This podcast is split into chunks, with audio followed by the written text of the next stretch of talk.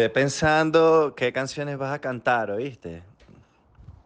No muchas, unas cinco o seis canciones nada más. Yo no voy a poder cantar contigo porque estoy un poquito ronco, tengo gripecita. Pare, seis canciones a la una de la tarde. Chacho, no me digáis.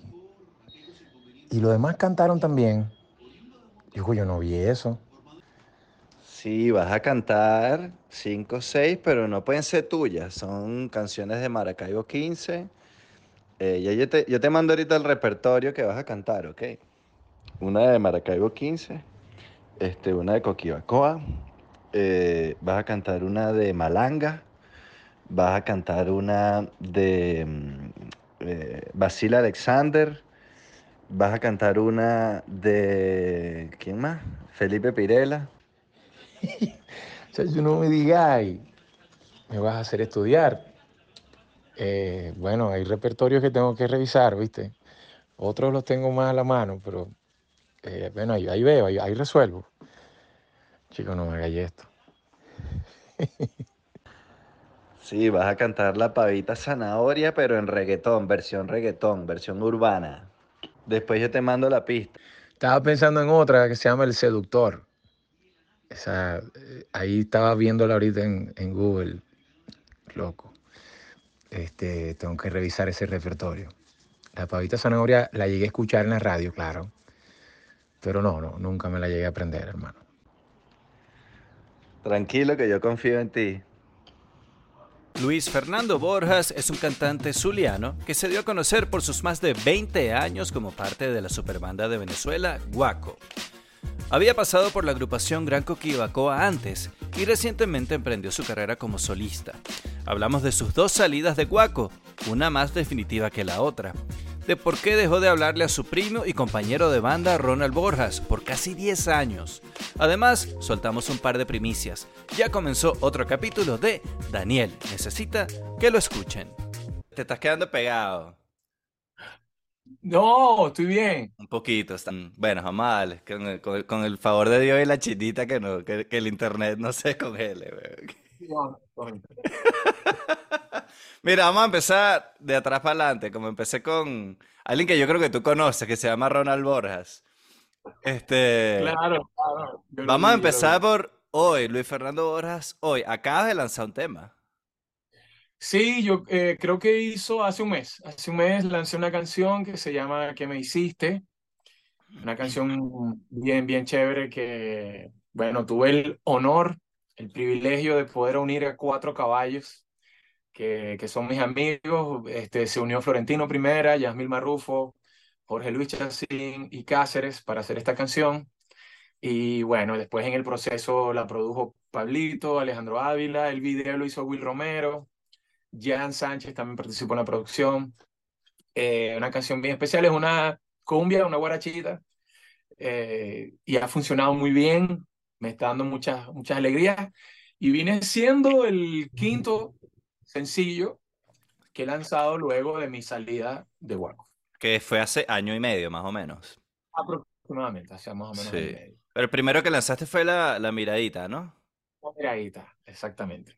Hasta ahora, ¿cuál es el que más ha pegado? Chico, la miradita, por supuesto tengo que decir que ese fue un palazo, ha funcionado muy bien, O pero sea, cuando este, lo- haces, cua- este- cua- cuando haces tu show, bien, este va bien. ok. Porque hay otros que no te ha ido tan bien. No, todos están funcionando. pero- No, pero vos sabés que, vos sabés que eh, entiendo, em- empecé a entender que esto de los sencillos, no todos funcionan igual. Hay Claro. unos que muy rápido, otros que van enganchando con el tiempo. Este, y, y bueno, eh, de, de gancho rápido, la miradita, poca luz, este va muy bien también. Qué bueno, qué bueno. ¿Y has compuesto alguno de los temas que, que, está- que has lanzado? ¿Estás componiendo o...? Que con la miradita, eh, la frase de los metales es mía. Ah, la música. Eh, sí, lo que dice va, va, va, va, pa, pa, pa, con esos ojos. Esa frase se la dije yo a Mauro y a Lenier. Y eh, yo creo que en cada tema hay, un- hay algo que, que he puesto ahí, que he aportado. Pero sí, sí me está gustando esto de, de componer, pero con pana. Solo no puedo, no puedo. Con gente que sepa. Sí, sí, sí. Con apoyo, con apoyo. Estás, comp- estás componiendo como Oscar de León, que no sabe música, pero tararea lo que quiere y los músicos se tiran. Loco, sí, sí, sí, sí. Porque tú, tú, tú lees música y escribes música, ¿no? Nada, nada. Nada, no, no, no, eso no, de verdad que eso me parece complicado. Lo Es respeto mucho, no. Chamo, eso, eso es un talento impresionante. eso- Bueno, es otro, literalmente es otro lenguaje, es un lenguaje que tienen que aprender. Exactamente. Es un lenguaje que todavía no lo tengo, no lo tengo. Y será difícil. Lo has No, intentado. yo, yo aplaudo, yo aplaudo a los chamos que, que están en el conservatorio y en, en el, en el sistema, que ya con 6, 5 años, 7 años ya leen papeles y papeles y tocando violín, piano. Yo digo, wow, qué, qué, qué don. Chamo, sí, Grande. impresionante. Mira, vamos a. El otro día hablé, tú lo sabes, hablé con Ronald. Fue un episodio que quedó chévere, chamo, porque hablamos de todo, de lo bueno y de lo malo. En una Sí. nota, en una buena nota, como siempre ha habido entre nosotros, pero Claro. no porque seamos panas del alma, no quiere decir que si hay algo incómodo que hablar, no se va a hablar. Claro, se habla, se, se aborda de la manera más agradable posible, pero, pero se aborda y se habla porque las cosas se hablan, chamo. Y, y además que cuando uno no tiene nada que andar escondiendo, este, Sí, sí. se pueden conversar las cosas, además que ya ha pasado tiempo. Y vos y yo somos amigos también, así que no hay problema. Este, ¿cuántos años tuviste tú en Waco? ¿Veinticuantos? 26. ¿Tu primer disco 26, fue. Amazonas? Fue Archipiélago.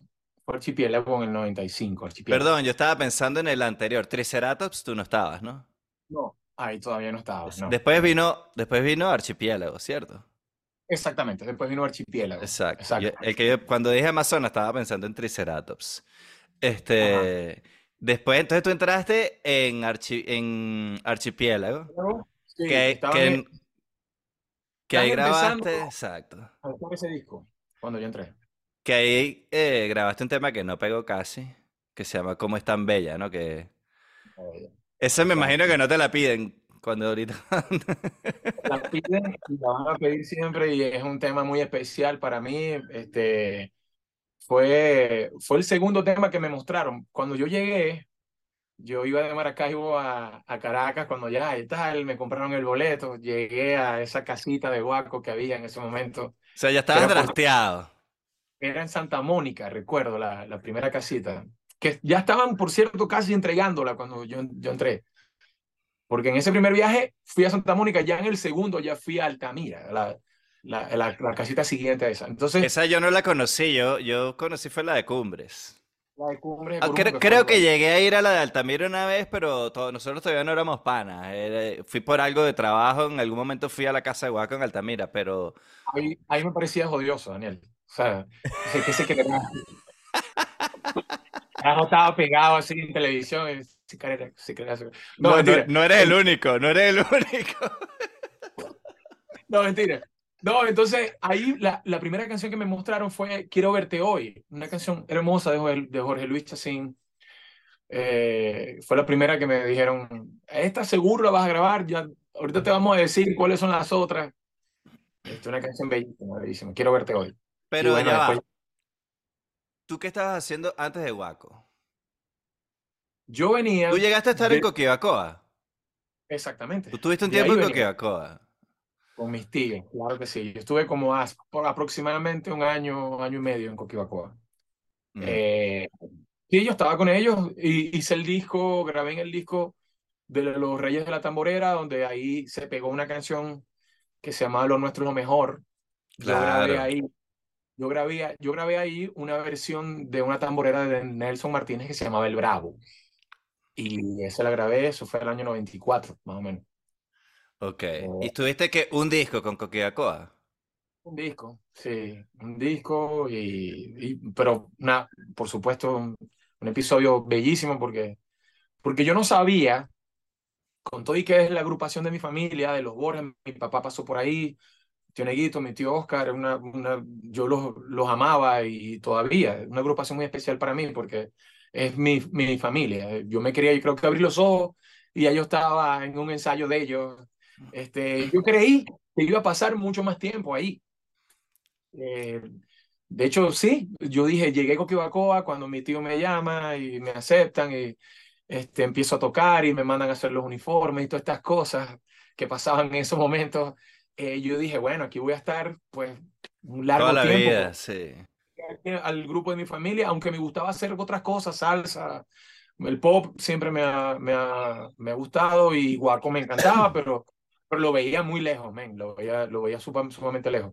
Lo que pasó fue que yo, ya estando llamado a Coquibacoa, yo maté unos tigres con una agrupación que ya, yo, yo pertenecía a esa agrupación, Aguacero, pero ya yo estaba dentro de Coquibacoa, pero me llamaron para abrir unos conciertos de guaco Ok. eh, Maracaibo. Y en ese momento, ahí Con es esa me agrupación, con Aguacero.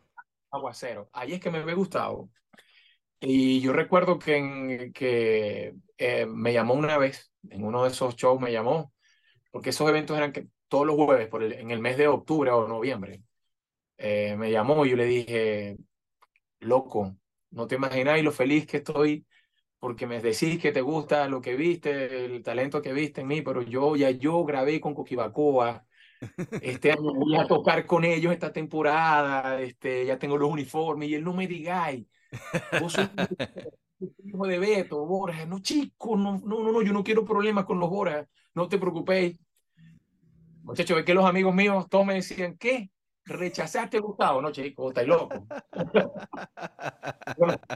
No, estáis loco, de verdad, eso no te va a llamar más nunca en la vida. Pero bueno, las cosas de la vida, yo digo que lo que es el cura para la iglesia y, y meses después que pasó la temporada, llegó enero, febrero y Gustavo me llama de nuevo y, y, a- y ahí empezó toda esta historia. Te esperó en la bajadita. Porque además, claro, Coquibaco era, era una agrupación que trabajaba por temporadas. Pues me imagino que durante el año temprano iban preparando el disco para tenerlo listo por ahí para, para septiembre o algo así. Y, y mataban tigres desde octubre hasta diciembre y se acabó la temporada. Exactamente. Pero tú el resto, del, el, el resto del año tú estabas haciendo otras cosas, ¿no? Eh, matando esos tigres al cero. Eso, eso, con agrupaciones que tocaban en fiestas por ahí, este, totalmente, así era, así era. Ok, entonces se acabó la temporada de, de diciembre y Gustavo trae ring. Epa, ¿te acuerdas de mí? Sí, sí, sí, yo- nos hablamos y entonces yo le dije, bueno, este, si todavía está en pie la propuesta, pues yo puedo ahora sí que ya salió la temporada, terminó la temporada, antes de que comience otra y me comprometa, no, quiero saber si la propuesta sigue. Claro que sí, mijo. Habla, pero me- eh, yo, yo siempre le dije, tengo que hablar con ellos. Y él siempre me, me- en esa conversación me, me, me dijo varias veces, pero hablar con ellos, hablar con Neguito, hablar con un Bocón, hablar con tu papá, ¿Y no cómo, problemas. cómo fue esa conversación con Neguito y el Bocón? Que por cierto, le mando un saludo. Ese es mi pana, ¿viste? También.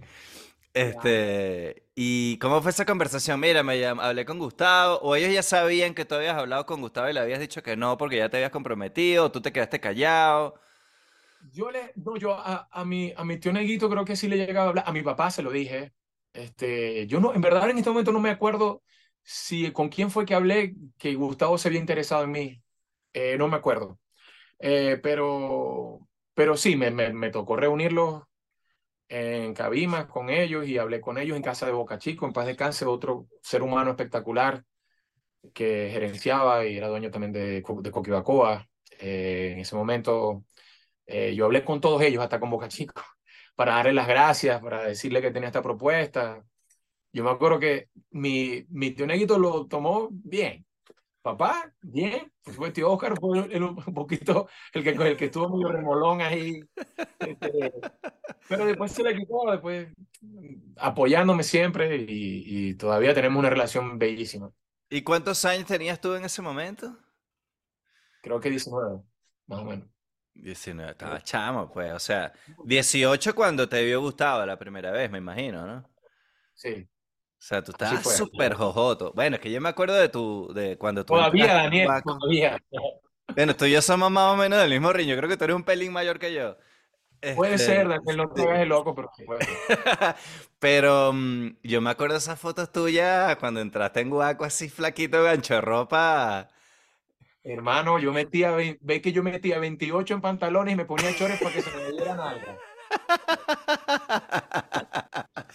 y, y tenía frenillos, creo, ¿no? En esa época. Después, primero no, después fue que Cuando, dije, oye, no, cuando empezó, Gustavo te dijo, hey, o llegó la plata y dije, voy a buscar un ortodoncista para que arregle esto.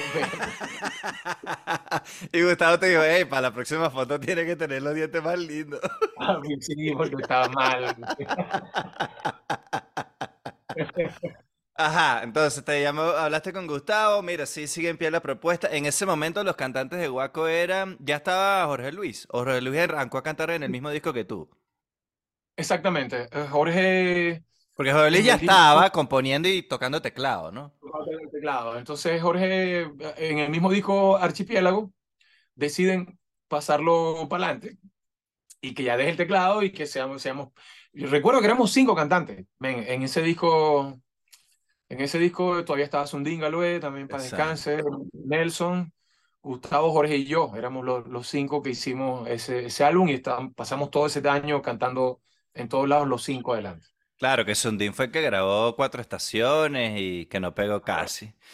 Y Wow. que, que es el papá de Sundincito que hablamos el otro día también aquí de él, que también pasó por Guaco, se tomó un cafecito ahí eh, con Guaco. Sí, ese episodio fue inolvidable, por supuesto. Chamo, yo no sabía que, que le decían los Guac Street Boys. Los Backstreet Boys. Lo que pasa es que yo no estaba ahí, eso, eso lo vivió más Ronald y Gustavo, porque, porque ya ellos, ellos estaban, pero, pero sí, sí.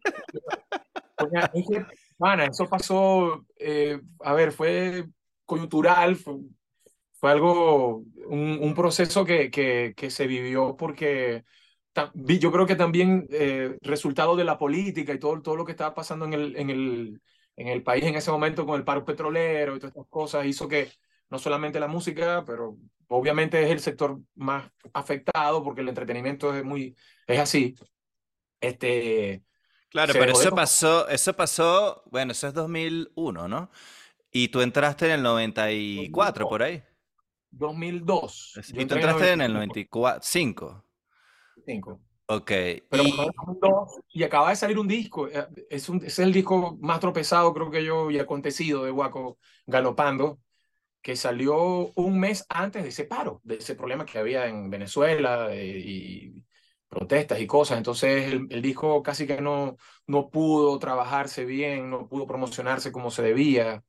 Entonces se Bueno, cayeron pero- un montón de cosas hay hasta un video de usted, de Guaco en el Telecorazón, que lo puse en el episodio pasado cuando estaba hablando con Ronald, porque ustedes ya no estaban, Nelson, ni tú, ni Jorge Luis.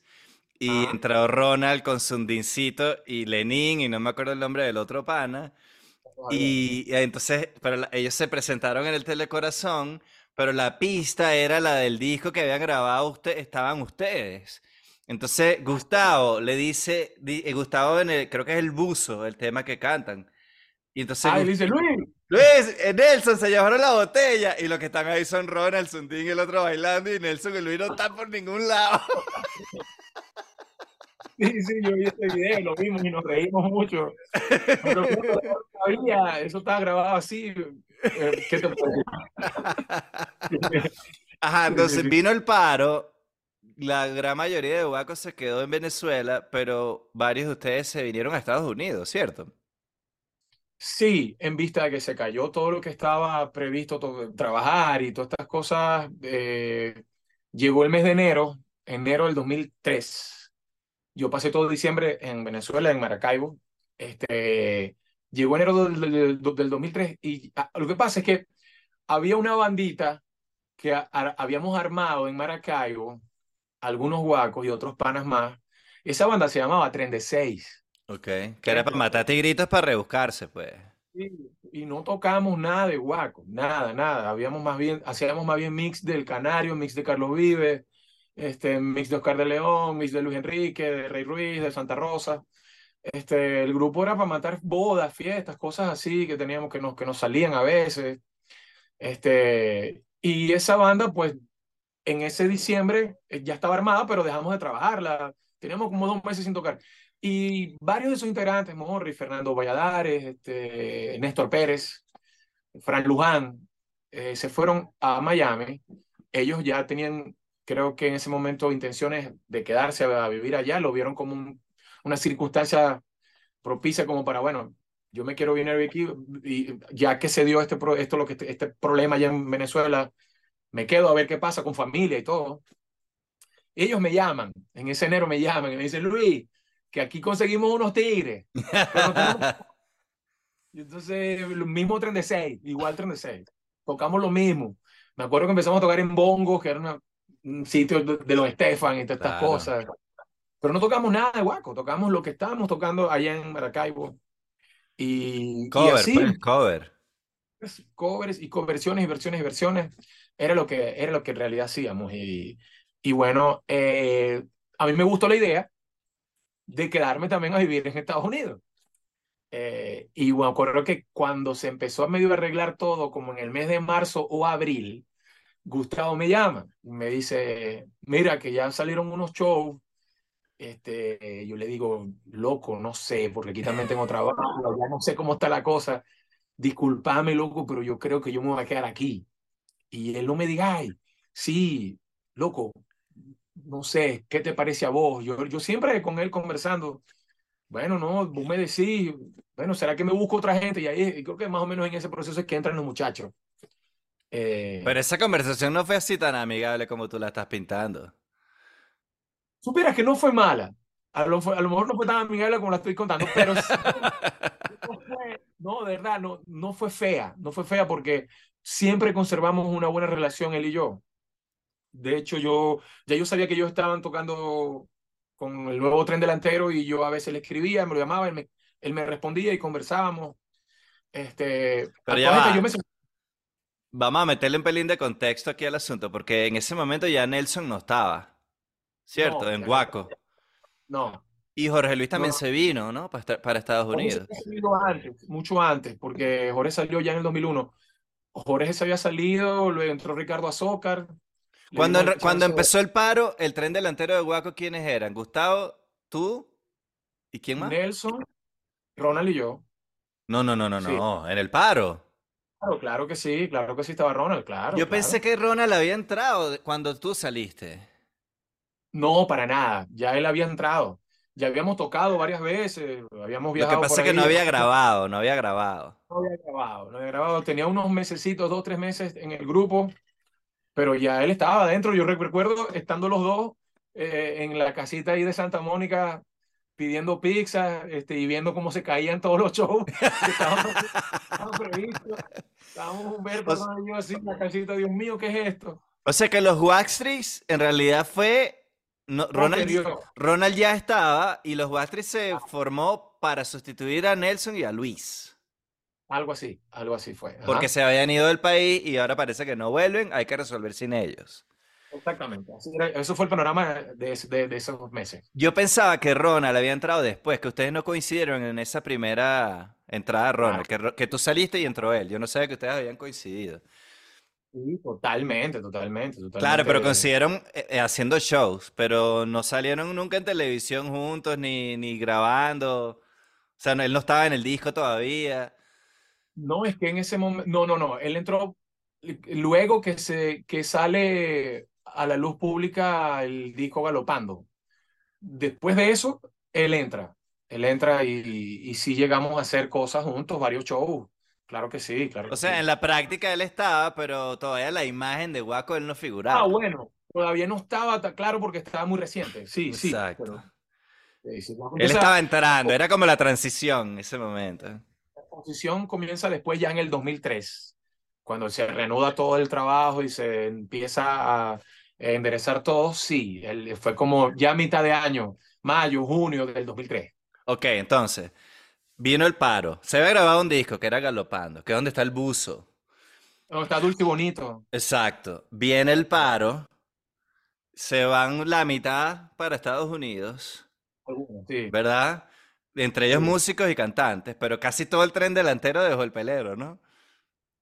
Bueno, nosotros dos, yo, yo no, yo, yo hablo por mi caso, no, no sé Nelson, yo creo que Nelson también tenía otro, otra realidad personal, él también como que quería también probar, irse en ese momento, tenía su chamo viviendo allá en Estados Unidos. Este, él sí quería ya otras cosas, ya él tenía otro proceso. Ya él había hecho un disco solista, ya él había lanzado un disco solista sin salirse de Guaco. Sí, ahora que recuerdo, sí, uno, uno o dos, creo. Sí. Eh, no, me acuerdo bien. Ok, entonces viene el paro, terminan por allá en Estados Unidos Luis Fernando, Jorge Luis también ya se había ido antes, Nelson también estaba, en Estados Unidos. Había varios músicos de Guaco que eran los mismos que mataban a los tigres allá en el Zulia contigo. Eh, cuando, no, cuando la época así medio muerta y tal, tú empezaste a matar, se empezó a mover la cosa más de lo esperado en Estados Unidos, tú dices, chama, yo como que me voy a quedar, y Gustavo ya, berro, como que nos toca resolver sin esta gente porque esta gente dejó el pelero. Exacto, Gustavo empieza a moverse por allá a ver cómo resuelve sin ustedes, y ustedes... Claro, claro. Entendible, por supuesto, entendible, y entraron músicos también, entró Rafael Querales, entró Vladimir Quintero, este, entraron otras personas, Gustavito Molero. Eh, sí, sí, y entonces obviamente había que reestructurar. Pero la historia es que yo vengo, a mí se me iba a vencer mi visa o, y yo me regreso a, Venezuela como en junio. Y Guaco iba a tocar en Cabimas. Pero ya va, espérate, no te me adelantes, no te me adelantes. Porque ahí sí hubo una pelea. Ahí les pusieron todo ese grupo que estaba matando en Miami. Esa es la versión que tú estás echando es la del lado de ustedes. Pero la versión del lado de Guaco era estos tipos están matando tigres allá con el nombre de Guaco y tal. O fue lo que se dijo, o fue lo que les llegó a ellos. Así, así, lo pintaron, pero no, no es cierto. El rumor que había era, estos tipos están matando allá con el nombre de Guaco. Y, tocando los temas de Guaco. Que era lo que le llegaba a Gustavo, ¿cierto? Claro, claro. Ajá. y entonces hay, una, hay una pelea y Gustavo y Guaco les puso la cruz a ustedes. Sí, sí, en ese momento. Pero debo decir que aunque es verdad lo que estáis diciendo, eh, conmigo, a, mí no, no, conmigo la relación no estaba tan fracturada. Es que tú fuiste, esa, eso iba, tú fuiste el único que sobrevivió a esa peleita. Sí, yo a lo llamaba. Te, a ti te reengancharon sabiendo yo que a estos panas les tenía la cruz hecha y no, quería saber nada de ellos, pues igual yo, mi relación era distinta y yo se lo decía. Conmigo Gustavo, yo lo llamé ayer y no, sin rollo, me saludó, y ah, qué bien. Y ya yo estaba ya en Estados Unidos, Guaco ya estaba aquí estructurado. Y este, conmigo la relación fue diferente. Por eso es que yo creo que la historia es, sucedió lo que sucedió. Y es que pasa lo que te quería contar, que es que cuando pasa el tiempo, Guaco toca, yo creo que yo me perdí me habré perdido en 26 años. Creo que hicieron siete u ocho conciertos. Que fueron, eso habrá sido unos seis meses, una cosa así. Porque en medio estaba el paro y tal. Como cuatro o cinco meses. Y este. Ajá, entonces tú fuiste a Venezuela a, a, resolver lo de tu visa.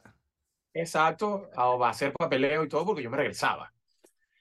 Y me encuentro con que un fin de semana siguiente que yo llego, Tubaco toca en Cabimas, e, estos nuevos integrantes y yo los quería ver. Yo quería que yo los conocía a todos también, de paso. que son los Streets Los Streets y, eran mis panas, entonces yo quería ir a verlos. Recuerdo que, que le escribí a Ronald, a Humberto, al mismo Gustavo. Voy a, voy ir para allá, me fui con unos amigos y vamos al local a, ver a Guaco. Y este, al terminar ese show, yo me quedo ahí tomándome unos whisky con Gustavo y tal. No te invitaron a cantar ni nada, ¿no? No, no, no, no. No, no, no, yo los vi, yo los vi. Yo los vi normal como uno más del público y este... Al otro día yo estoy en la calle y cuando llego mi mamá me dice, este, mira, que te llamó Gustavo aquí a la casa, que lo llamé, y gente que es importante. Claro, porque tú no tenías celular en Venezuela en ese momento. claro, claro, llegué hace cinco días, no tenía nada. Entonces, eh, eh, yo, yo lo llamo y cuando lo llamo, él, él, me dice eso, mira, que le di vueltas a la cabeza y yo quiero que vos regreséis. Decime si le vas a echar bola de nuevo. Este, yo tengo que hacer ciertos cambios y tal, pero decime si vos le vas a echar bola. Y yo le dije, yo lo pensé loco rápido. Aparte que tener los sentimientos, te lo digo. Claro, revuelto. El día anterior, yo los vi y, y, removieron, se me removieron muchas cosas sentí que no había cumplido el ciclo completo en, la banda todavía. Este, añoré, me dio sentimiento bastante todo. Y le dije, sí, chico, dale. claro, también, Yo me imagino que Gustavo sacó su cuenta, ese tren delantero, por reo- no voy a criticar a los panas, a estos panas, pero por reo por fan no estaba funcionándole, pues me imagino yo, no.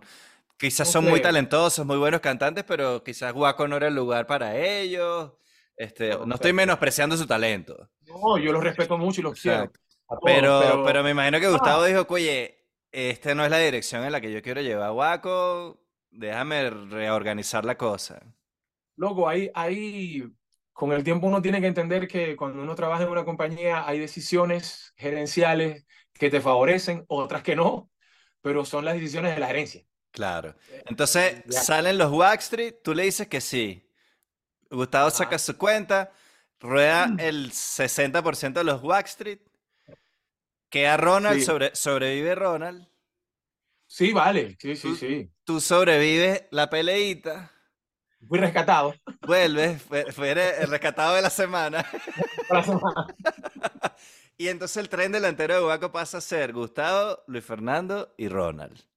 Y no, se, se quedó uno de ellos, se quedó Lenin Pineda, él, él se quedó. Lenin se queda como unos meses más, unos meses más. Y, y ese tren duró, yo no sé tampoco, tampoco sé el tiempo exacto, pero quizás se queda seis meses más, ¿no? Una cosa así, Claro, pero en ese periodo no hubo disco. No hubo disco. O sea que este Lenin que sobrevivió esa primera movida de mata no, no llegó al disco siguiente, entonces nunca grabó. No, porque el disco siguiente fue El Sonido de Venezuela, que es un discazo. discazo, y ese disco, ahí estaban, en ese proceso de esos meses, ahí iban llegando canciones que Gustavo nos mostraba, mira, llegó esta canción, me envió esto de... Estaba empezando a recopilar canciones para lo que sería ese disco. Pero en realidad el disco se graba el año siguiente arriba, a ver, un año y medio después, porque ese disco salió 2005, si mal no recuerdo. Y estamos hablando que, que esto que pasó fue 2003 hasta inicio de 2004. Ahí es Claro. cuando se empieza a, a grabar. Que esa es la época en la que nos empezamos a hacer panas. Ahí fue cuando ya se había reactivado todo, ya yo estaba en Sálvese, que fue después del paro. Claro, Yo, claro. yo entré en 2003 en Venevisión. Entonces ustedes Ajá. empezaban a ir al programa y tal, y nos empezamos a... que creo que ese fue el primer disco que ustedes llevaron a Sálvese. Sí, el sonido de Venezuela, el Pídeme, este, ese disco, bueno, genial, ese disco de verdad, ahí hay canciones que funcionaron muy bien, eh, creo que también estaba Me Muero de Ganas, ¿sí, Chamo, ese, Está ahí. ese, ese tema, Sabe a Venezuela, es uno de los mejores temas que tú has grabado en tu vida. Totalmente, un temazo, un Yo temazo, me imagino temazo. que tú cuando, cuando tú fuiste a grabar, que ya viste el arreglo, escuchaste el arreglo listo y tal, dijiste, "Eh, esta vaina es un palo. Sí, sí, a mí me encantaba mucho esa canción desde que llegó. Aunque yo de esa canción, superas, yo nunca tuve la, como que la, yo tuve fue la maqueta de Nano, porque la, cuando yo fui a grabar la voz, yo tenía, a mí me, me habían pasado, era, era la, la que Nano envió. La maqueta Entonces, sí que es como plana, bien plana, ¿no? que no, bien plana, que, que tenía los, los coros, los espacios. Y no yo tiene arreglos. no tenía arreglo de Juan, este, tuve que, tuve que, que, a ver, en el estudio crear los soneos, los, los, los pregones, pero, pero me encantó, ese tema me encanta. Pero hay una parte ahí donde tú juegas como con los metales, cuando estás soneando. Entonces, fue a- Juan Carlos fue el que hizo el arreglo pegándose a lo que tú habías hecho. o, tú, No, o después eso se regrabó. Eh, no, al revés, yo tenía que, cuando llegué al estudio, oí lo que, las, las frases que Juan había hecho, a ver qué me salió, Ok. a ver a qué, a qué, qué apoyaba, pero eso fue ahí, en caliente. La, la, la gente a veces no oye lo- las canciones, pero, pero a ver, eh, a veces toca grabar algo muy trascendental y eso es una de las cosas que yo digo que son muy retadoras.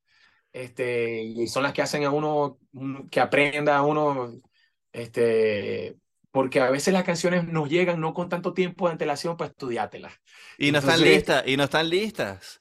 O sea, mientras tú, mientras tú te estás preparando para grabar lo tuyo, el arreglo se está trabajando por el otro lado. O sea, tú no escuchas como... Es como las películas, que los actores casi que no la ven hasta la premier. Claro. No, y, sabés que en Guaco, este, antes de yo entrar, pasaron unas cosas que después yo las padecí y, las- las sufrí. Y era que, eh, a ver, hubo oportunidades que se escaparon los discos de Guaco y las, las maquetas se salieron a la luz pública. Yo conozco el Y- culpable de una de esas veces que pasó eso. No, no, yo también, pero no lo voy a decir. Yo sí lo, pues yo sí lo puedo decir. No, señor, no, yo no a decir. Yo lo que estoy diciendo es que, es que, que por cuidarse de que no pasara más eso, de que las canciones antes de ser, antes de salir del disco, que no se salieran y no se regaran por todos lados, pues resulta que la decisión fue, bueno, a nadie se le pasan las canciones cuando estemos grabando, a nadie. No, que no, a nadie. Viene al estudio y se hace aquí. Brother, pero uno tenía que aprenderse, uno no es como un metal que llega a poner el papel, ahí, o, o quizá un pianista. El cantante tiene que digerir la canción, dámela para ver qué melodía hago, y si hay pregones, dámela, dámela con antelación para hacer los, los, los soneos, las inspiraciones, dónde entro. Entonces, muchas, muchas canciones que grabamos Ronald y yo, me acuerdo en ese episodio de varios discos, las grabamos ahí en el estudio, oíamos el arreglo el día que nos tocaba grabar la misma voz, y, y fue, era como un examen duro, men, duro. Claro, en caliente, pues. En caliente. Pero hubo un, hubo- no me acuerdo qué canción es, pero hubo- pasó- eso que tú estás contando ahí, yo- mi, mi pana John Fabio Bermúdez este, se tumbó una canción una vez del estudio y la puso en la radio. Qué loco. O sea, él, la- él la- lo invitaron, él la estaba escuchando, a él le gustó, él creo que la grabó así con un grabador de la corneta. No digáis, en serio, yo no me sabía ese cuento. Creo que fue No. así. Él creo que la grabó, pa, pa, pa, pa, pa, pa, y fue, llegó a la radio con el cassette. Vamos con esto al aire. Esta es la canción nueva de Waco. Hubo en ese momento, no, no, eh, hubo un momento que yo no me acuerdo este, cómo fue que pasó, pero creo que fue un integrante que llegó a un programa de radio, tenía ya el disco y lo puso todo completo y se armó ese peo. Otro, otro episodio de otro disco fue que este integrante o familiar del integrante como que llegó a un cybercafé. Ese yo sé quién es. No no se puede decir. decir. Yo sí lo puedo No, decir. no, no, no, Entonces quedaron las canciones en el cyber este, grabadas en la computadora O creo que dejó el disco ahí. Creo que dejó el disco ahí. Una cosa así. Y el tipo del cyber dijo, ah, ¿y este disco que dejaron aquí en la computadora? A ver, para, no escuchar, las canciones de Guapo yo no las he escuchado nunca y se regó esa vaina en todos lados. Dios santo. Igual que Bueno, pasó, pasó una vez. eso- A raíz de eso no nos pasaban las canciones, loco, no las pasaban, güey. Y pa- pasó una vez también con Confusión, la- que era para la novela Voltea para que te enamores. Gustavo mandó Claro. la maqueta a Venevisión para que la tenía que mandarla, pues, porque Venevisión tenía que aprobar cuál es la canción que vamos a usar y tal. Y resulta que Venevisión sacó una promoción con, el- con la maqueta, sin avisar bien. Y Gustavo, ¡epa! Pero no está lista la canción, esto era para que ustedes la oyeran y ya. Sí, esa canción no, no tenía máster, yo me acuerdo de eso, ¿no? La sacaron, pero, pero bueno, eh, o sea, incomodidades que yo digo en el momento no son tan, no son tan bonitas, pero en realidad era porque había mucha sed de escuchar cosas que Waco estaba sacando y eso me parece chévere. Claro, Y son anécdotas que al final... Anécdotas, loco, sí. Y al, y- y al final eso es más promoción, porque la gente empieza a hablar de la vaina. Coño, salió el disco antes, yo lo conseguí, mira, me lo pasaron de un cyber y tal. Y al final eso es promoción, a la hora del té los termina beneficiando. Había, habían, es que habían habido muchos cuentos, anécdotas buenas. Había una anécdota que el disco ya estaba casi de punto de salir, faltaba como un mes y medio para que saliera. Y estábamos en la casita, en una, no me acuerdo en qué casita era, yo creo que sigue siendo la de Altamira. Y estaba, estaban varios integrantes, yo no estaba ahí, pero habían varios integrantes en el frente de la casa. Y estaba Gustavo, creo que estaba Juan Carlos. Y llega al frente un amigo en su carro, y el amigo en el carro tenía a todo volumen un tema que, que estábamos, que estaba en el disco, que a punto de salir. Lo pasaron, weón. Cuando el tipo baja el vidrio, ¡Epa! ¿Cómo están ustedes? Y la gente que está sonando la vaina. ¡Quedó bueno, quedó bueno! tema, loco. Y esto así como que, como tenéis vos saber. Chamo, qué guaco tiene cuentos para tirar para el techo. Demasiado, loco, demasiado. Aquí, esto, yo digo que eh, no, nunca se ha parecido a nada. eh, convencionalmente es una agrupación, tenía cosas muy atípicas. Bueno, es que es Aquí- una vaina muy zuliana. Sí, sí, sí. no, y, y muy familiar. Se manejaba muy, muy, de, de una forma especial, loco, de, de verdad muy, muy especial. Nosotros, nosotros siempre decíamos, el Guacomundo era una guacada. El Guacoverse. El Guacoverso. Oíme, una canción pegada en la radio. Acaba de salir un sencillo pegado en la radio y no lo tocamos. o sea, no, no, se montaba. Como de pronto montábamos cosas que no ya llegamos a tocar en vivo tampoco. O sea, no. Pasaban pero es que yo creo que también eh, Guaco se manejaba de una manera, apartando esa parte de gerencia, la actitud de los guacos, de Gustavo para abajo, siempre fue como en esa casa entraba todo el mundo, vamos a visitar a los guacos, vamos para la casa de los guacos y tal, y ustedes eran todo el mundo de la radio y de la televisión, estaba invitado para allá, mira, estamos grabando, pásate por acá para que le eches un ojo a lo que estamos haciendo. Este, y yo creo que eso se, por un lado era muy bueno porque había una relación diferente de amistad. Uno se sentía, yo me sentía parte de la banda, o sea, ustedes me hacían sentir a mí como que yo era parte de la banda. Y, pero entonces a la vez, entonces por ahí se pueden colar cosas, ¿no? Porque hay mucha gente tiene acceso. Obviamente, obviamente, se filtraban cosas, pero, pero como te digo, todo era también porque era muy familiar, era tenía a ver, no, no, no, no se celaba tanto, sí se celaba, pero no era muy gerencial, muy corporativa la cosa. E, esa, esa vestidura no, era muy informal todo. Eh, pero bueno, pero como decimos, anécdotas, hermano. Eso no se... lo que da risa. Chamo, sí. Ajá, entonces regresaste, tal, arrancó esta, esta de la, rodó Lenin en el camino. Quedaron Gustavo, tú y Ronald, ya fijos que ese tren delantero se mantuvo, ¿cuánto? Más de 10 años. Ah, sí, sí, yo creo que como, sí, como 11 años, 11 o 12 años. Este, hicimos varios discos y ahí, no, pasaron cosas, un episodio totalmente hermoso.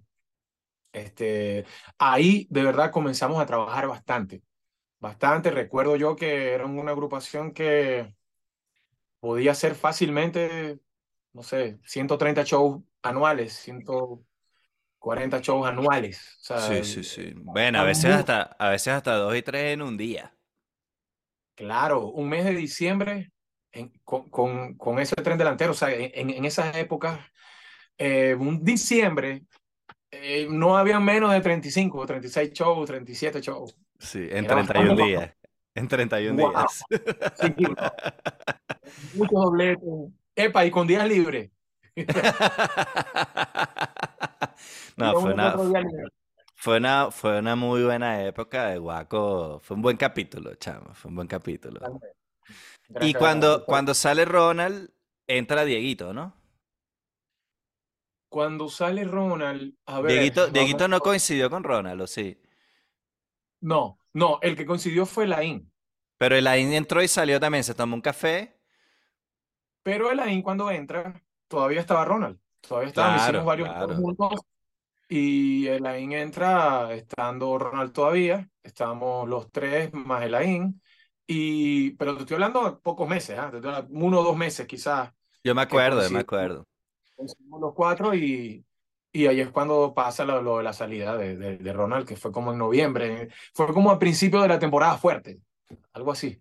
Yo me acuerdo que venían los Grammys, eso es lo que yo me acuerdo, porque me acuerdo que Gustavo me comentó, coño, nos tomamos las fotos para lo de los Grammys y ahora hay que volver a hacer las fotos sin Ronald. Me acuerdo, yo, creo que hasta Ronald había escogido hasta el traje y todo que se iba a poner. Él me dijo la ropa. Ya. la tenía y todo, sí, yo me acuerdo. Ajá, chamo, como yo hablé con Ronald ese tema de la salida de él, que además fracturó la relación tuya con él, no solamente de él con Guaco en general, sino tuya que además de ser su compañero de banda y roommate, porque todos los viajes ustedes iban en la misma habitación y en la casita era la misma habitación, este, él es tu primo, o sea, es familia. Este, pero la relación por esa salida se fracturó. Ustedes pasaron muchos, ustedes, ¿cuánto tiempo tienen sin hablar? Eh, diez, años, pero ya nos hablamos hace poquito, no. No eso, es lo que quería hablar contigo. Aquí vamos a dar una primicia.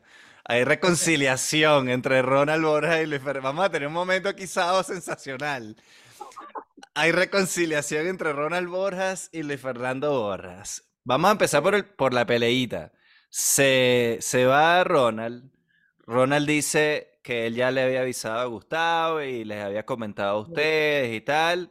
Gustavo dice, y la versión de, oficial de Guaco era, no sabíamos nada, este tipo se fue de repente y ya tiene su vaina montada, su disco ya casi que hecho. Este, y le ponen la cruz a Ronald.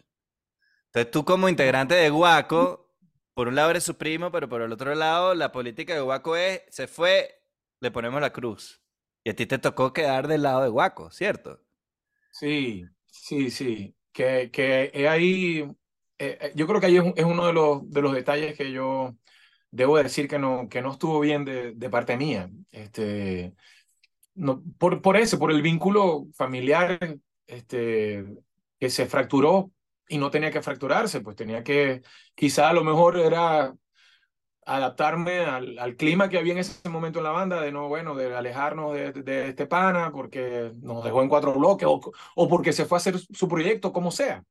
Pero se salió, entonces, a, a ver, yo creo que uno a veces se une a, a, ideales sin saber que no está bien unirse y no, y no, no está bien de verdad pensándolo inteligente y, y analizándolo bien en frío. O en ese eh, momento parecía la actitud correcta, pero después con el tiempo te das cuenta, oye, no era. Pero fíjate que la actitud es correcta para un bando, pero para el otro no, porque para el otro no debió pasar, para el otro debió suceder otras cosas, acercarnos, los dos sentarnos y tomarnos un whisky y decir, brother, creo que a partir de hoy no me puedo tomar más fotos con vos, pero, pero te deseo lo mejor. Este, a ver, creo que es lo que debió haber sucedido. Este, y viceversa, igual, ver, Luis, te quiero, pero ya no, no creo que ya no podemos rumbear más juntos. Y porque, porque no, te van a formar un peo, yo, lo que sea, te quiero cuidar, me quiero cuidar, X. Pero, pero sí, la, la fractura pasó por años y... y pero ya va, Ronald sale la noticia, es oficial, Ronald se va. Él, él contó aquí una reunión que tuvo bien incómoda con Gilberto, que en ese momento era el manager de la banda. Sí, yo no supe, yo, yo no estaba ahí. Es que fue solo con Gilberto, creo. Fueron ellos dos solos en la oficina, por lo que contó Ronald. Y él dice que le ponen un contrato mira, firma aquí que no vas a cantar las canciones de Guaco. Este, y él se negó. Y entonces bueno, entonces ya no estás más en la banda. A partir de hoy ya no hay, no va a haber transición. Te sale, está fuera.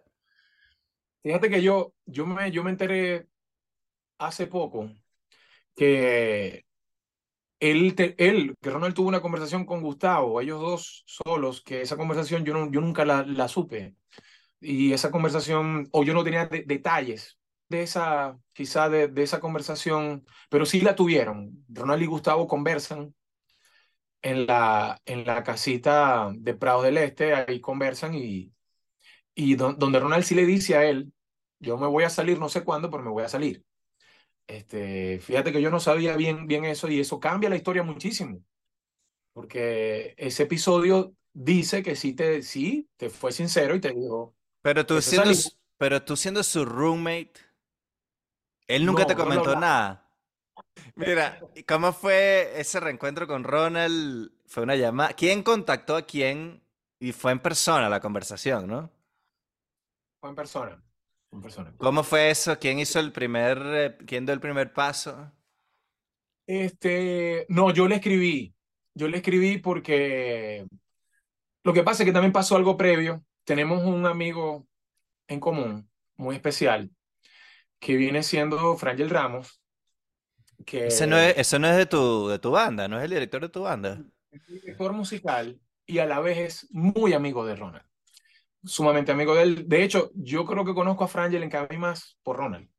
De hace muchísimos años, muchísimos años. Entonces, en esa estadía allá en Estados Unidos, este, me acuerdo que ellos, ellos se vieron, Ronald y Frangel se vieron, y entonces Frangel me conversa, me dice, coño, vi, vi a Ronald, ustedes deberían verse, ya, ya deberían limar asperezas y, y ya de verdad la familia lo, lo, lo necesita, ustedes, yo creo que ya basta de que, de que pasen los años y no se hablen, no, no se den un abrazo, no conversen. Y yo, y yo de verdad estaba, tenía tiempo muy dispuesto, ya yo se lo había dicho a Frangel. Y así fue. O sea, pasó todo esto con una persona de confianza para los dos y, y, este, y, y, querida. Entonces, así fue y yo le escribí y, así, y, nos, y nos vimos. Nos, nos vimos encerrados los dos solos por un buen rato. Que no hay ni foto de eso, ¿no? No, no. No, pero, pero habrá. Em, ¿y cómo fue esa conversación? ¿Quién, quién habló primero? ¿Qué, qué, qué se No, dijeron? Los dos, los dos. Es que, eh, a ver, sin, ah, es que digo yo, sin, sin, sin detalles, teníamos muchas cosas que conversar también de nosotros, de nuestras vidas, porque yo Diez que era un años, ¿no? encuentro, un encuentro histórico de 10 años y, y tantas cosas hermosas que nos han pasado los dos juntos. Ah, y yo, yo siempre sentía que era, que estábamos, él, él y yo estábamos cerca pero lejos, porque porque por el, el- el apellido, as- venimos del mismo sitio, nos formó el mismo grupo, este, estamos en el mismo medio artístico. Entonces yo sentía que estábamos cerca, pero lejos porque no, no, no, no, no, no habíamos podido ha- hablar. Entonces, Y yo me imagino que cerca. a ti te llegaba todo lo que él estaba haciendo, todo lo que él, lo que pasaba con él, tú te enterabas y a él le pasaba igual. Él sabía de ti, mismo. tú sabes de él, pero no se hablaban. Totalmente. Entonces, me parecía injusto y, y creo que este, había que, había que ya estrechar las manos, darnos un abrazo y, y, y me encantó porque de paso tiene, eh, él es, él es gatuno como yo, tiene un gato y yo también tengo un gato. O sea, creo que lo más bonito fue saber de su vida, cómo está él, cómo está ahí loco, cómo están tus cosas familiarmente, el saber de mí, de mis chamos que son sus primos también. Entonces, yo creo que todo empezó así, comenzando con, con familia, cómo está y cómo estamos, cómo, cómo nos sentimos. Y ya después empezamos a hablar de otras cosas y por supuesto recordamos anécdotas totalmente. O sea, se puede decir que estamos dando una primicia aquí en Daniel Necesita que lo escuchen. Que Ronald y Luis Fernando se reconciliaron. Pero él te, él te dio, te dio licencia eso. Él me dio permiso, sí, él me dio permiso. Aquí, si Ronald está viendo esto, bueno, él lo sabe, pero los que están viendo esto, resulta que yo me enteré, pero Luis Fernando me dijo, no lo, nosotros decidimos reunirnos en privado, sin fotos ni nada, y decidimos que no lo íbamos a publicar ni lo íbamos a decir, sino que iba a ser una reunión privada nuestra. Pero entonces Ronald por su lado también me contó. Entonces yo le digo, oye, pero yo lo quiero, si vamos a hablar de ese tema, yo lo quiero decir. Entonces Luis Fernando me dice, no, pero yo quedé con Ronald que no lo íbamos a decir. Entonces le digo a Ronald, mira, Ronald, Luis Fernando me dice, no lo quiere decir a menos que tú digas, sí, vale, díganlo, vamos, va, dale para adelante. Bueno, Ronald, papi, te quiero. Listo. Bueno, em, chama, a mí me alegra mucho porque además, bueno, yo soy amigo de los dos y... Yo le digo, yo le digo a él Tonkin, ¿sabes? Es una, una cosa. O sea, ¿vos, vos te acordáis? Este Ronnie Tompkin, claro, Claro, por favor. Yo que soy un paquetero. La araña, No, ¿no le decían la araña? Araña, brother, claro. Entonces yo le digo a él Tonkin. Entonces mi mensaje cuando yo le escribí, arranqué así diciéndole Tonkin, un abrazo. O sea, entonces, así le dije toda la vida, todavía le digo así. Em, no, además que a mí me, me alegra, chamo, yo le tengo un cariño especial a, a, a- a Guaco por cómo se portaron conmigo, se lo dije a él, son de mis pocos amigos, tú lo sabes también, en- que yo hice en la farándula, en el trabajo. Este, Viajamos, viajamos, jugábamos básquet, comíamos, salíamos, teníamos una historia fuera de lo, del- de lo artístico. pues, de- Exacto, personal. Y, y coño, a mí me dolió mucho porque además cuando tú, cuando hay una pelea así, tú eres amigo, es como un divorcio y tú eres amigo de ella y de él, ¿entiendes? Es como, uno, uno se siente como, ya no sabes qué decirle a cada uno y no sabes cómo, y uno extraña también esa época en la que compartíamos todos juntos y, y dices, bueno, ¿será que esto ya no va a pasar más? Por esta pelea pendeja, además, porque es una pendejada. Es pendeja, pendeja. Es pendeja y, y uno que deja que pase el tiempo sin, sin conversar y, y sin abrazarse y, y fue muy, muy lindo. Quiero decirte que fue muy bonito abrazarlo, conversar con él. Tuve que aguantarme porque el, el alma se me, se me aflojaba. Lloraron, Este, lloraron. No, no lloramos. Yo no, y él tampoco. No, no, conversamos, con- conversamos mucho y, y este, pero era muy necesario, era terapéutico, era, era justo también que, que eso sucediera. Y me encantó, ¿no? Y, y esto yo creo que sigue. Yo creo Claro. que No, yo te lo voy a decir aquí, no sé si ya lo hablaron y no me lo quieres contar, pero eh, Por ahí tiene que haber, venir una colaboración, supongo, ustedes. Algo inventarán juntos, un show juntos. Loco, no lo hablamos, ¿sabéis? Pero, esa vaina va. Pero yo sé que a mí me va a encantar grabar con él y hacer unos shows juntos y, y ya él me dijo que él, me dijo que también querías que pero no pero no está nada planeado, no está nada, eso no se habló nada. Es algo que se, sabe que va a pasar en algún momento. Sí, sí. Además que él también no sé, como que a lo mejor puede es, es muy probable que pase, pero no se dijo en ese momento. Y es, además que él anda, él tiene un show aparte de su show con Nelson. Sí. Entonces, no sé por qué a mí me huele que ahora no va a ser una gira de, tres, de dos, sino de tres, pues, que usted fue a inventar los tres juntos.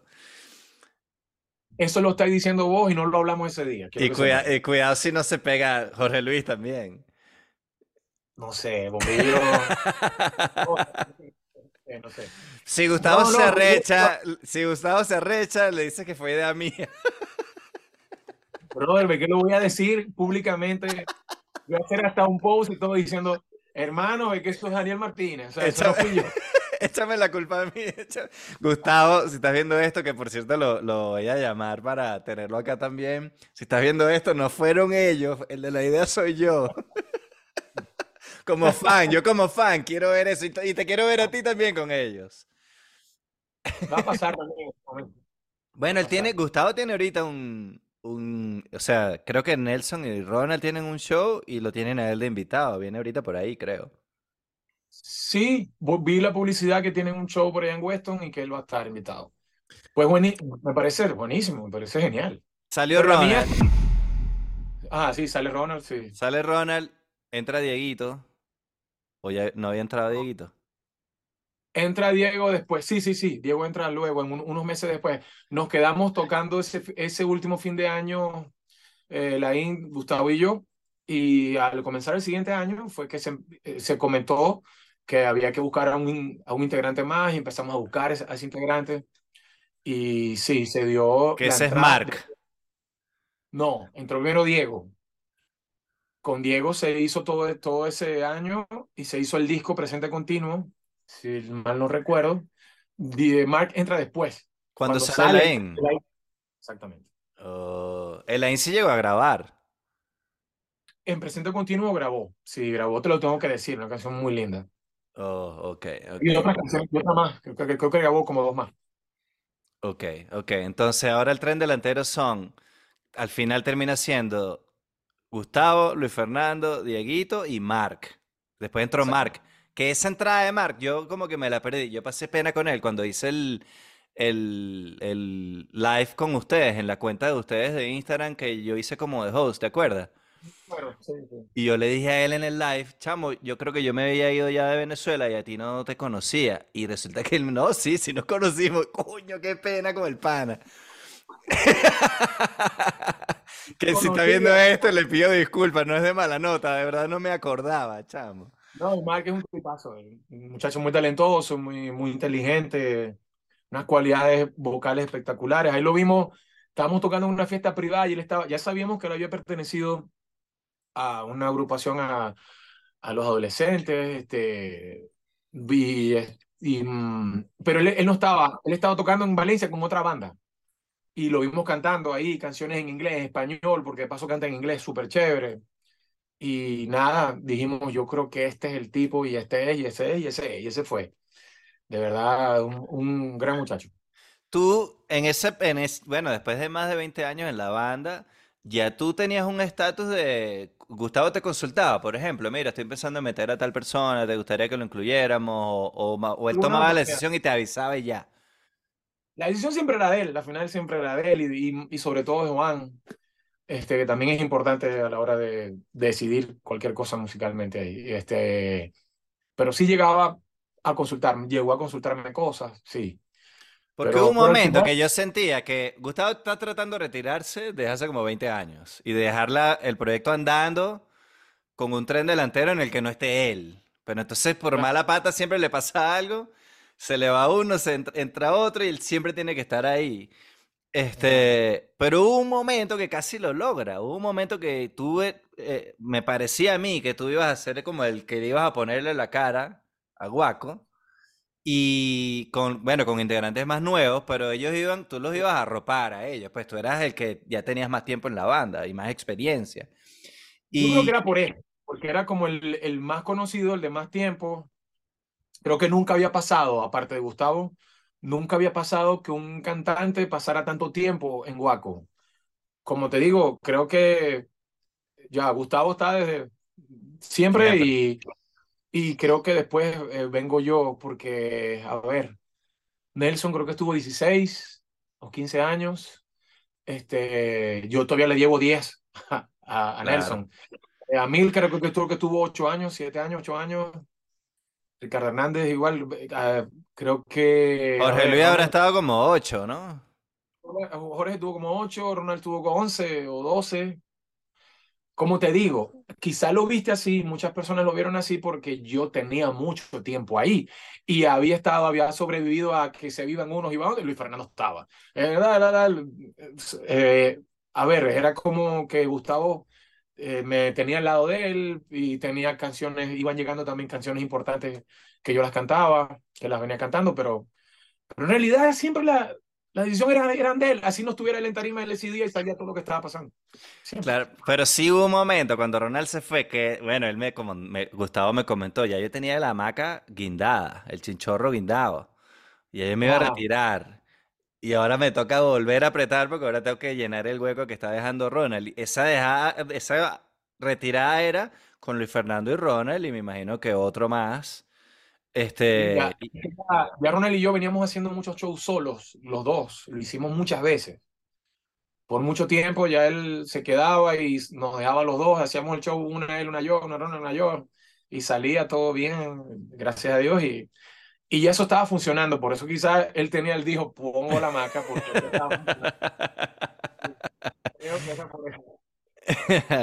Ajá, chamo. ¿Y tu salida cómo fue progresivo? Tú tenías ya un par de años pensando, oye, ya siento que es el momento para yo tener mi carrera como solista.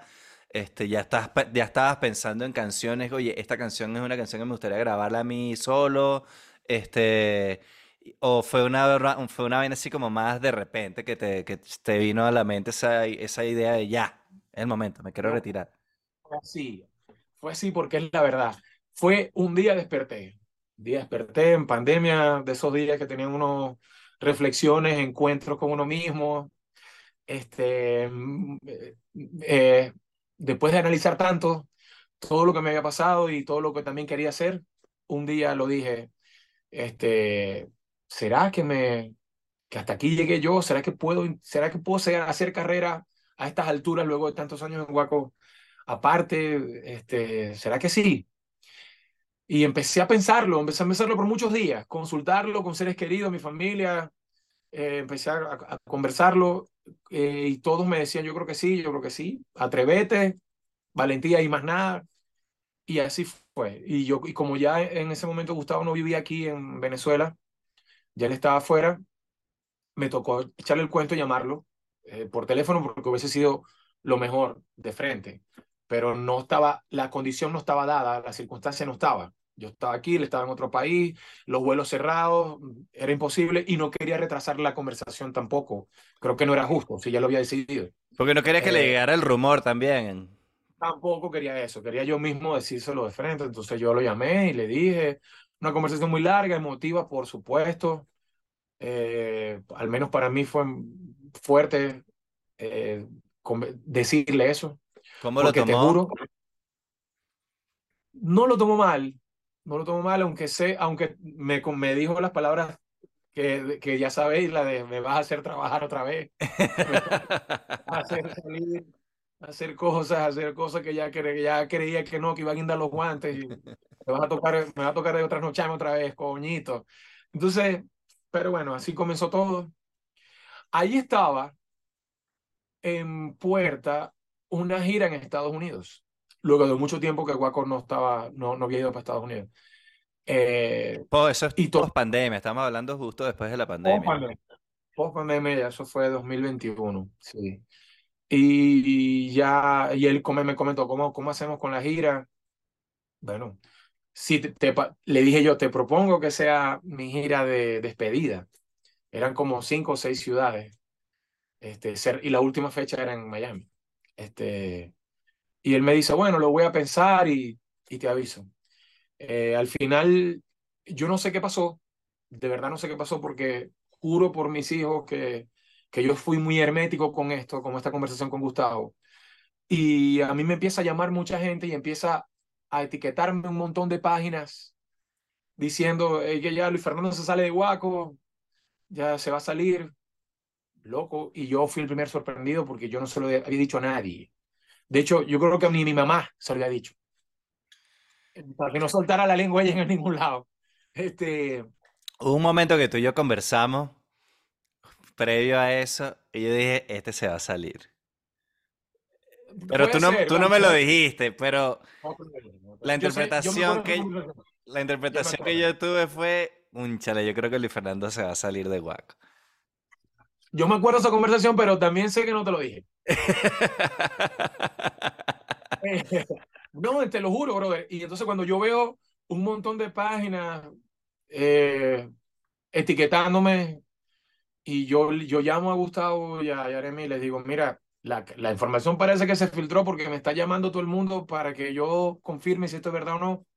Pero como es verdad, yo no sé qué hacer.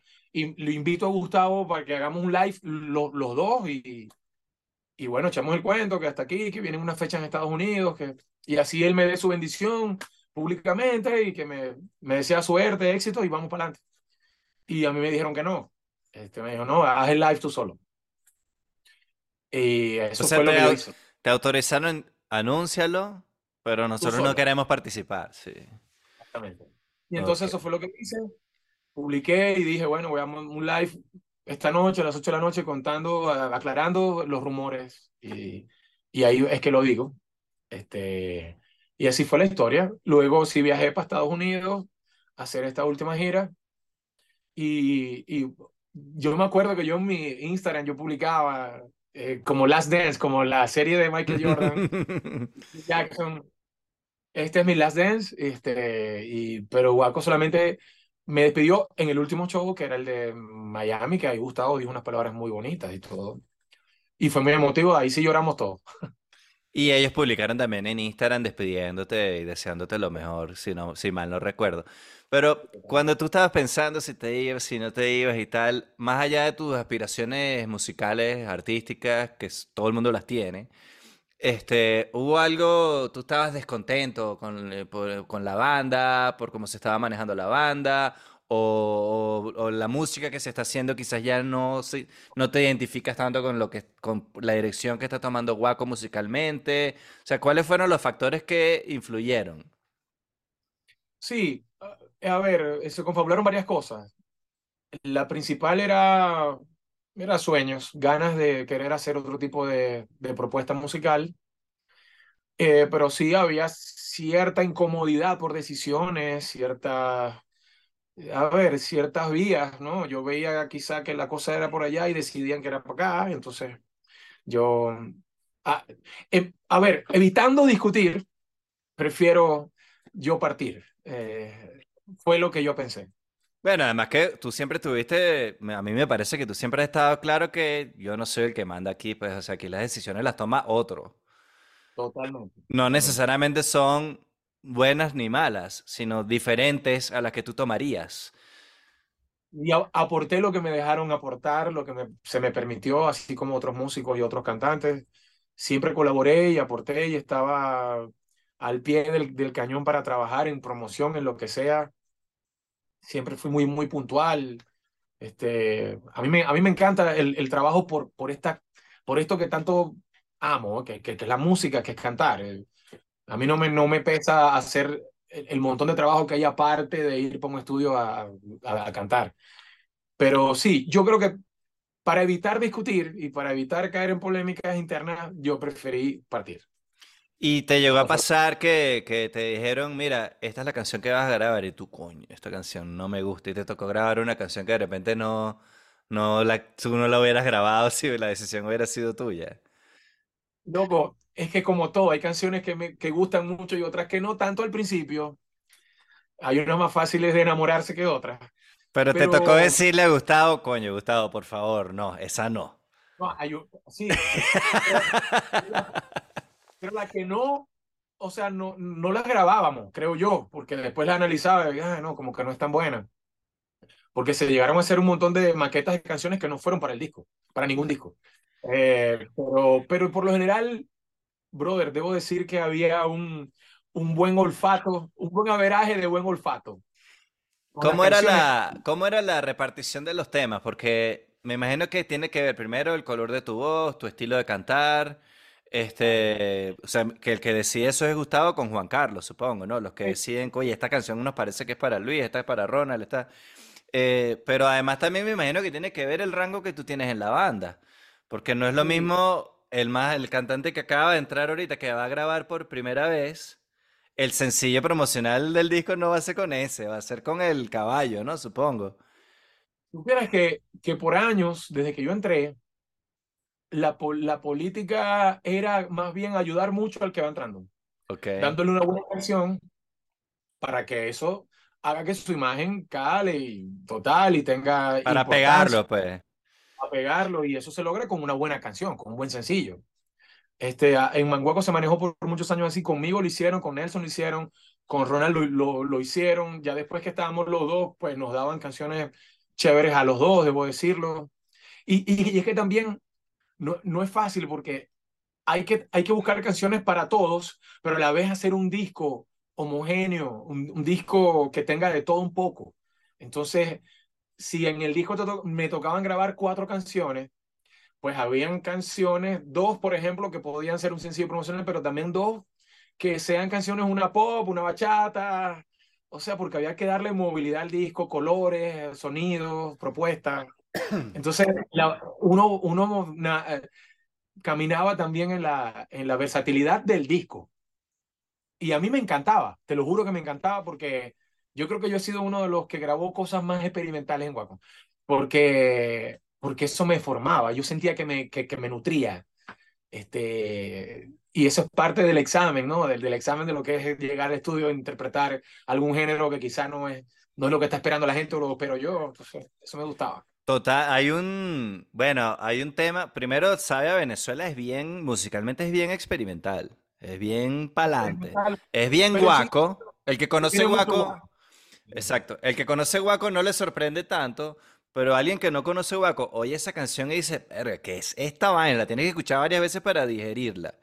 A mí se me parece mucho el arreglo a, a La Cremita. Algo así. Es, es Es muy, así muy como, bueno, como es agresivo, guaco agresivo. salsero, guaquero agresivo. Pero hay un tema que tú grabaste en ese disco que son un pocotón de colaboraciones, que creo que ahí está Isaac Delgado, creo que ahí está la cremita en ese disco. Este, hay un tema que grabaste, hay un tema que grabaste tú ahí, que es bien raro, bien diferente, que está sabroso, que se me escapó el nombre ahorita. en precio continuo. Estoy casi seguro, sí. Que no sonó, no fue un promocional. Sería ganas. Yo le tengo ganas. Yo le Ese, tengo ganas. ese tema sabroso. dura, yo no sé. Que tiene todo el mundo de red. Temazo. Temazo. Ese es un temazo. de Juan Morales y de Víctor Ruiz. Temazo, los muchachos. Súper tema. Sí, sí, sí, sí, un temazo. Este, ¿cuál es tu relación hoy con, con Guaco y con Gustavo? No, con Gustavo no hemos, no nos hemos visto más, pero yo converso con algunos integrantes. Este, eh, a veces nos chateamos por ahí, nos escribimos. O sea, te Eso. pusieron media cruz, no te pusieron la cruz completa, pero estás ahí No, medio... no voy a decir con quién converso para que no le formen. O sea, tú, o sea, tú estás diciendo que hay una orden de... eh, a partir de ahora, Luis No, Fernando no, está en el otro bando. no sé si la hay, no sé, no sé. Pero como yo soy el reciente que se salió, pues quizá hay un, hay un nuevo, hay un nuevo, eh, nuevo peo. Pero yo creo que, como han pasado las cosas los años, cuando se sale uno, perdonan al, al que estaba en la cola de los perdonados. Claro, Y claro. ahora tú, ahora tú eres el amenazado de la semana, ¿no? Entonces, como- Capaz, capaz. Puede ser. Tiene que salirse uno ahorita para que lo vuelva, nos, nos hablemos. Ok, de todo este tiempo sin hablar con Gustavo, ¿qué, qué le diría a Gustavo si, si ustedes estuvieran en contacto? Hasta que llega la versión gratis de este episodio. Hay casi una hora más de conversación exclusiva con Luis Fernando Borjas, en la que hablamos de su salida de Guaco, que al final no fue tan amistosa, acerca de un invitado especial que tiene en su disco. Si quieres ver toda esa conversación exclusiva. Hay casi una hora más disponible para la gente que se suscribe en Patreon. Es una suscripción a partir de 2 dólares. La dirección es patreon.com slash Daniel Necesita. El link está en la descripción de este episodio y de esa manera ayudas a que este proyecto sea viable y podamos seguir haciéndolo. Así que si no puedes suscribirte, no pasa nada suscríbete al canal de YouTube, dale like al video, compártelo, que de esa manera también me apoyas. Gracias, chao.